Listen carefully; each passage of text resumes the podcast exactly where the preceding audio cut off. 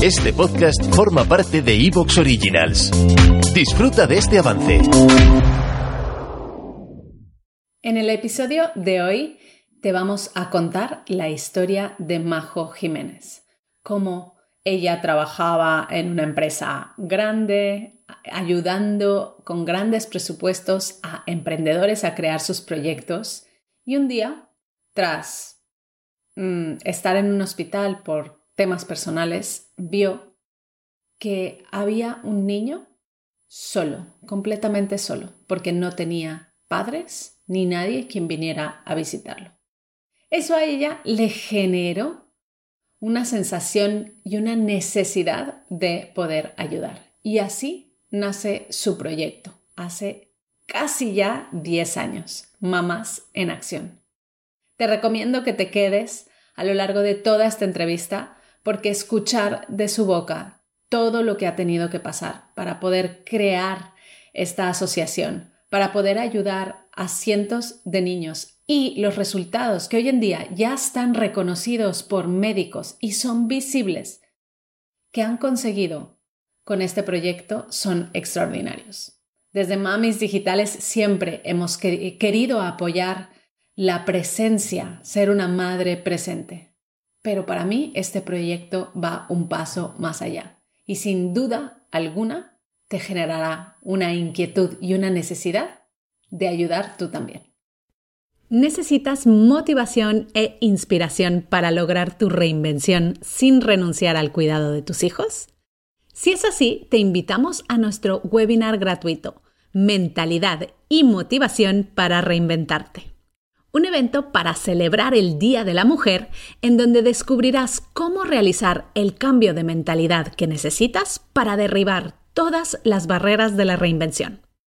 ¿Estás preparada para una dosis de energía y claridad? Te esperamos el 9 de marzo a las 10 de la mañana. Apúntate gratis en mamisdigitales.org barra inspiración. Recuerda, nos vemos el 9 de marzo a las 10 de la mañana. Reserva tu plaza gratuita ahora en mamisdigitales.org barra inspiración.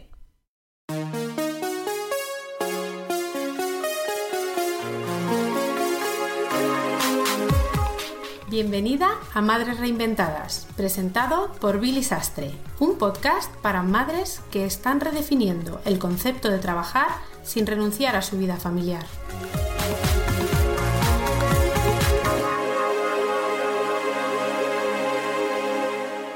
En el episodio de hoy vamos a contarte la historia de Majo Jimeno. Majo, bienvenida al podcast de Madres Reinventadas.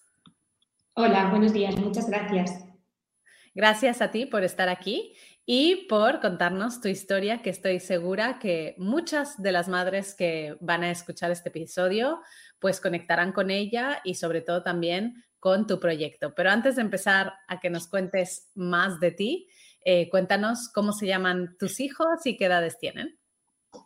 Pues mis hijos se llaman Adela y Borja. Adela tiene 11 años, Borja tiene 8 años y, y qué os voy a contar, ¿no? Como cualquier madre, pues el regalo de mi vida.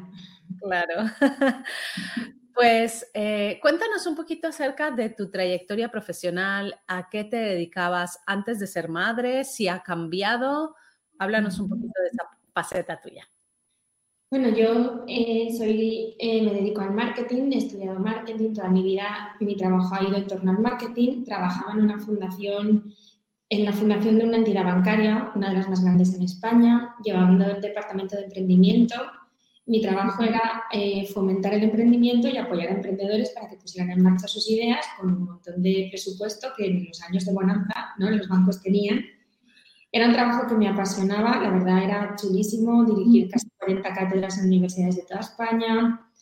Y, la verdad es que era muy feliz en mi trabajo, todavía no era madre y disponía de mi horario, eh, organizaba eventos, pero de repente pues, me convertí en madre y parecía tenía pues la vida perfecta, ¿no? Eh, tenía mi primera hija, un trabajo de 8 a 3, eh, un puesto de responsabilidad donde yo podía poner en marcha mis ideas, mis proyectos, pero de repente algo cambió y, yo empecé a entrar como en una crisis, una situación personal bastante dura Y paralelo en eso, descubrí que había un niño que estaba enfermo y solo en un hospital aquí en Valencia, algo que yo no entendí. Un niño que casualmente, o a veces pienso que providencialmente, tenía la edad de mi hija, no tendría ni dos años, y, y enfermo en el Hospital La Fe aquí en Valencia, aquí las, las habitaciones son individuales, cuando casi un niño está enfermo, está, si está solo, está solo, no tiene a nadie. No es como a lo mejor otros hospitales en el que hay varios niños hospitalizados en una planta y, si está solo, pues hay otros adultos, ¿no? Que quieres que no, pues están pendientes. A mí me llamó mucho la atención saber que ese niño estaba enfermo y solo y me acerqué a preguntar a control de enfermería, oiga, por favor, este niño, es que no viene nadie. Y me dijeron, no, este niño no tiene nadie que le cuide. Dije, hombre, ya, pero ¿quién viene a hacer con él lo que hago yo con mi hija cuando se pone enferma, ¿no? No, no, aquí está en un entorno protegido y evidentemente en el hospital está en un entorno protegido, pero no hay nadie que haga eso que nosotros hacemos con nuestros hijos cuando se ponen enfermos, ¿no? Consolar, achuchar, simplemente proteger, calmar. Yo me quedé como muy impactada y entonces les dije, oiga, ¿me puedo quedar yo esta noche? ¿Puedo venir mañana? Eh, yo tengo quien cuida a mi hija y yo puedo pues, prestar un servicio a este niño. Y entonces me dijeron, ¿tú a qué colectivo perteneces? Dije, no, yo a ninguno. Yo soy una madre normal que acabo de descubrir esto y la verdad que me he quedado bastante impactada. Entonces, mm, me gustaría ayudar. Y me dijeron, bueno, a título personal aquí no puedes. Cosa que hoy en día agradezco, ¿no? Porque ¿quién dice que tú eres de fiar para que te dejemos a solas en una habitación con un menor? Claro. Pero yo en aquel momento eso me, me, chocó tanto de, bueno, tú tienes un niño que está enfermo y solo, yo quiero ayudar y tú prefieres que el niño esté enfermo y no me dejas llegar a él, ¿no? y, ahí fue cuando empecé a sufrir, de verdad, porque yo me iba a mi casa, cogía a mi hija en brazos y yo veía a ese niño. Y yo decía, ¿quién está haciendo esto para con él? ¿no? Y creo que de esa empatía de madre, pues yo no me sacaba ese niño de la cabeza. Donde yo iba hablaba del niño. Volví al trabajo y tú sabes que hay niños enfermos y solos. En mi casa, en mi familia, con mi madre, con mis cuñadas, con mis amigas, salíamos a tomar algo con las mamás del cole. O sea, para mí se convirtió en monotema.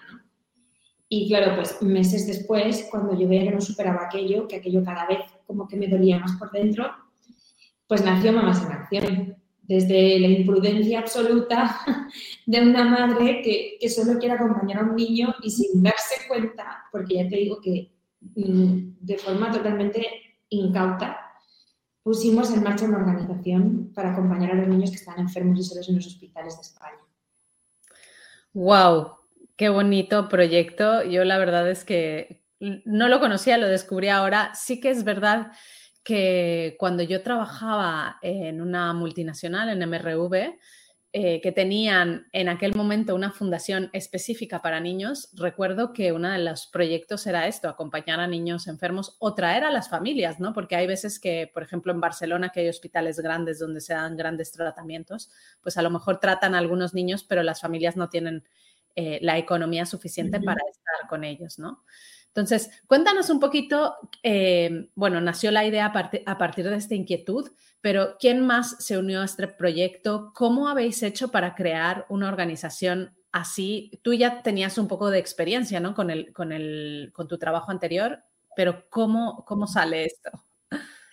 Bueno, experiencia ninguna, porque fíjate que yo asesoraba a los emprendedores a ponerse en marcha y a crear modelos de negocio que fueran sostenibles. O sea, nosotros eh, validábamos una idea, medíamos el tamaño del mercado, prototipábamos el modelo, generábamos un mínimo producto viable, una más en que nunca pasó por ahí. O sea, jamás puse en marcha una organización desde los conocimientos que tenía el emprendimiento porque, entre otras cosas, yo nunca tuve la decisión de, bueno, pues voy a emprender y voy a crear un proyecto y voy a ver cuántos niños hay en España a los que podamos llegar, esto cuánto va a costar, no para nada. O sea, es que Mamás en Acción tenía todas las de salir mal, porque fíjate qué incauta fui que cuando puse en marcha Mamás en Acción ni siquiera sabía que en España había más niños. Es que hace dos años que tuve como un, no sé, despertar en el que tuve mucho miedo porque dije, ostras, yo no pensé si había más niños. Y si monto todo esto y lío a toda la gente y resulta que era un caso aislado, en aquel momento no lo sabía, ¿sabes? Y esto no era una problemática social. Entonces no, no me hacía ahí. Pero bueno, la cuestión es que yo empecé a contar a mis amigas, como te decía, y muchas de ellas me decían, Majo, eso no es posible, que esto es España, que esto no es China ni India, ¿sabes? Que aquí no hay niños. Y yo decía, ya, ya, pero que yo lo he visto. Y otras me decían, ¿y, qué podemos hacer? ¿no? Entonces, cuando había que me decía, si puedo hacer algo, cuenta conmigo. Yo decía, pues, pues ya somos tres, ya somos cuatro, no sé. Total, que un día dije, me levanté y dije, mira, no, no puedo más. O sea, aquí o tomas acción o dejas de quejarte, ¿no? No hay más. Entonces, si decides no hacer nada, está muy bien, pero entonces pasas página y avanzas porque no puedes estancarte en la queja y en el sufrimiento. Y si no eres capaz de hacer eso, tienes que tomar acción. ¿Y, y qué está en tu mano? ¿no? Y qué importante, fíjate que, que yo esto lo digo siempre. Si en aquel momento yo hubiera pensado, vamos a acabar con la soledad de los niños.